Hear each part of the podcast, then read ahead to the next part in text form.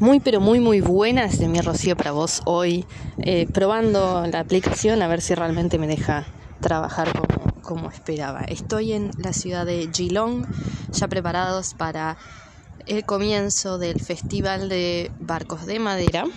Eh, somos uno de los dos tall ships que han venido.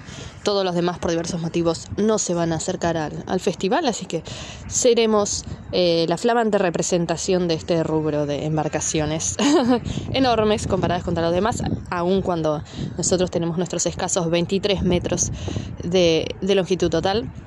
Este, seguimos siendo las embarcaciones más grandes que hay y con más eh, antigüedad, ¿no? Porque Coral Tracker ya tiene sus muy hermosos 97 años, así que eh, le hacemos honor un poco la experiencia, la traemos, la lucimos y la verdad que a la gente le encanta, todos los años hay gente que ella es como fanática y viene todos los años para verla y para, para hacer uno de los cruceros de día que esperamos poder hacer hoy. Así que muy, muy preparados.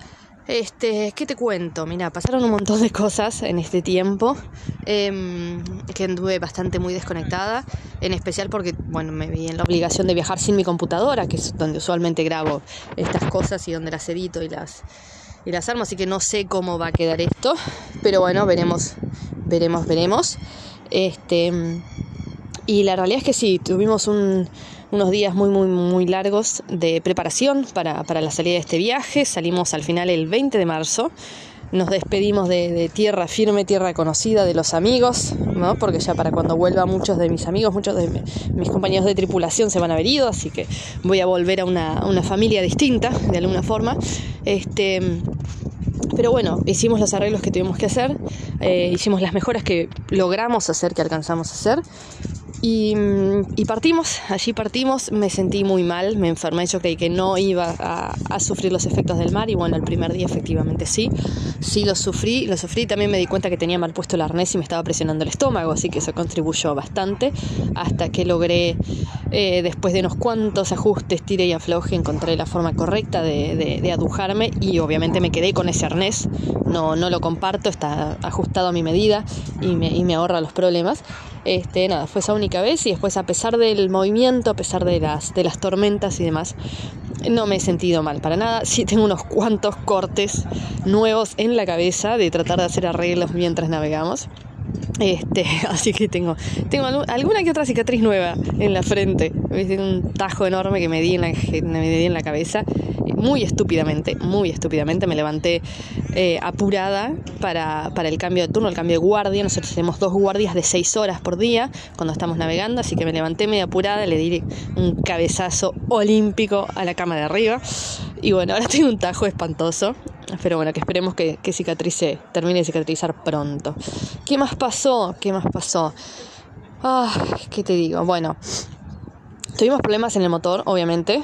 Eh, estoy viajando al final como, como ingeniera de la embarcación, así que viajando acá se nos rompió el alternador del motor, así que no cargábamos las baterías, veníamos así como, eh, viste, ratoneando el uso de, las baterías, todos eh, la cargada de los teléfonos, la cargada, el uso de algunos elementos electrónicos que tenemos en el barco y demás, este, justamente para no, no quedarnos en cero.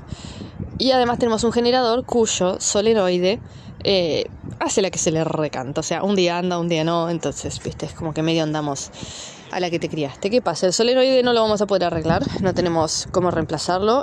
Eh, está ubicado en una posición donde es muy difícil acceder, así que no sé en qué momento vamos a poder hacer ese arreglo. Pero por lo menos el alternador, sorprendentemente, este otro colega de un barco tenía un, un alternador extra, ¿no? Porque todo el mundo anda con un alternador extra. Así que nada, le compramos el alternador extra. Eh, pusimos el nuevo alternador, pusimos la correa, tensionamos la correa y ¿qué pasó? La correa se empezó a filetear, quedó la correa mal puesta y empezó a, cortarse, quedaron mechas de correa por todos lados. Así que a frenar, a salir a las 2 de la mañana a buscar otra correa para el alternador. No, no, ¿sabes lo que fue? Fue una noche larguísima, eterna, con cuatro o cinco personas hablando, tratando de ver qué carancho pasaba. Eh, tengo el alternador ahora para desarmar, para ver efectivamente qué fue lo que pasó, qué fue, por qué motivo decidió rendirse de un momento para otro. Este, pero bueno, nada. Son cosas que pasan en el barco. El tema es que, claro, cuando estás en tierra o en puerto y no te moves mucho y bueno, podés laburar. Ahora, cuando te estás escorando 15, 20 grados, te das la cabeza contra todos lados, parece un sándwich, ¿viste? Un sándwich, pero con las tripas para afuera. La de sangre que debo haber dejado en ese motor, de, los vaivenes, de los cabezazos que le voy dando a los costados del motor para tratar de hacer algo. Pero qué sé yo, son gajes del oficio, yo me divierto, la verdad que lo estoy pasando bárbaro.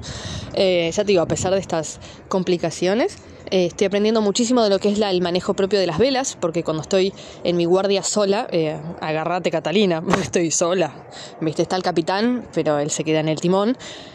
En la medida que puede sale y me da una mano siempre y cuando podamos mantener el curso lo más estable posible y si no, de última soy yo que me engancho a un lado, me engancho al otro, me cuelgo, me trapo, qué sé yo, y bueno, nada, la vela hay que ponerla o hay que juntarla em, o hay que guardarla y bueno, se hace lo mejor que se puede.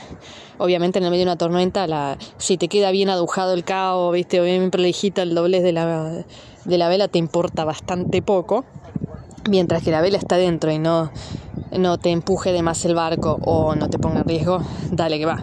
Así que bueno, esas son mis grandes novedades de este tiempo. Em, nada, preparándome ya te digo hoy para los cruceros del día. Está lloviznando, parece que va a seguir así todo el día, esperemos que no sea un gran tormentón y a la noche, ¿qué te cuento? Vamos a cerrar el día con una degustación de whisky en el Yacht Club que nos está recibiendo. Eh, precioso el lugar, la verdad que precioso. Así que esperemos, esperemos que el día salga lo más fluido posible. Así lo podemos disfrutar. Te mando un beso enorme y mañana, mañana me comprometo a estar con más novedades si es que esto sale bien.